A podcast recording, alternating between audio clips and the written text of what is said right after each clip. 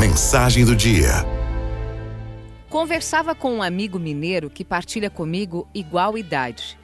É de 1972. Apesar de crescermos em paragens tão distantes, eu no Rio Grande do Sul, ele em Minas Gerais, éramos filhos do mesmo pai, o tempo. Somando as nossas recordações, nem precisávamos um teste de DNA. Assim como eu, o meu amigo não frequentou creches. Não teve coleguinha de avental e berço. Conheceu a escola direto. Conheceu a escola na primeira série. Seu contato com outras crianças numa sala aconteceu apenas aos seis anos. Não alcanço o impacto dessa experiência, qual estrago na nossa socialização. Mas certamente somos mais apegados à família, mais do que o normal. Eu fui criado pelos meus irmãos.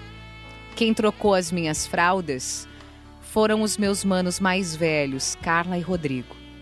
Da mesma forma que eu trocava a do Miguel, caçula.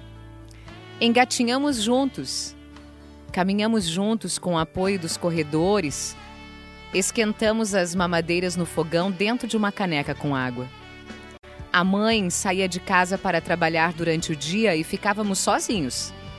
E não havia nenhum pânico nisso. Não dependíamos de nenhum maior de idade para nos proteger. Desde pequenos, nós cumpríamos uma missão doméstica e nos revezávamos no controle de onde cada um se encontrava.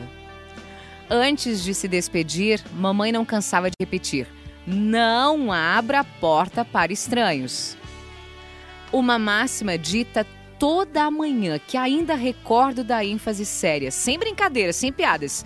Não abra a porta para estranhos. Fechávamos a tranca de baixo e superávamos a saudade da rua no pátio. Realmente não abríamos a porta. Se tocasse a campainha ou escutássemos palmas na frente do portão, espiávamos pela janela quem era e gritávamos: o que queria? Não importava a resposta, nós dizíamos para voltar mais tarde.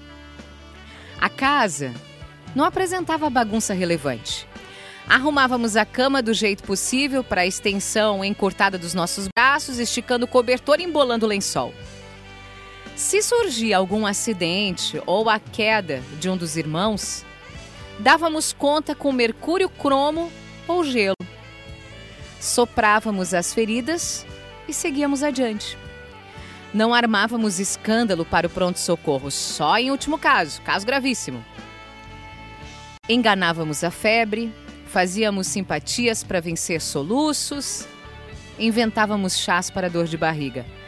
Nem telefonávamos para relatar notícias para nossa mãe. Vivíamos em completa ausência de informações até que ela chegava à noite. Não passava pela nossa cabeça incomodar com os nossos provisórios problemas alguém que nos sustentava.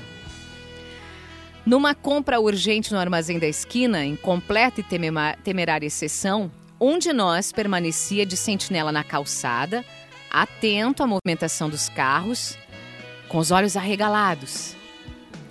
Demorando um pouco, íamos atrás com reforços. Nunca sofremos com qualquer noção de abandono. Preparávamos a comida, guardávamos o que sobrava para janta, lavávamos a louça. Eu usava até um banquinho para alcançar a pia. Cobrávamos o banho de todos os irmãos, recolhíamos as roupas do varal. No anoitecer, esperávamos arrumados no sofá, os quatro, tentando entender o mundo adulto da novela. Bom, o que me assusta hoje, e eu comentava com o meu amigo mineiro, que existem crianças que não sabem nem acender um fósforo, nem riscar um fósforo. Ao ver o fogo, espantosamente surgindo de suas mãos são, são capazes de jogar o palito para longe, com medo do futuro. E eu fico pensando: será que as crianças de hoje terão força suficiente para enfrentar a vida? Araldo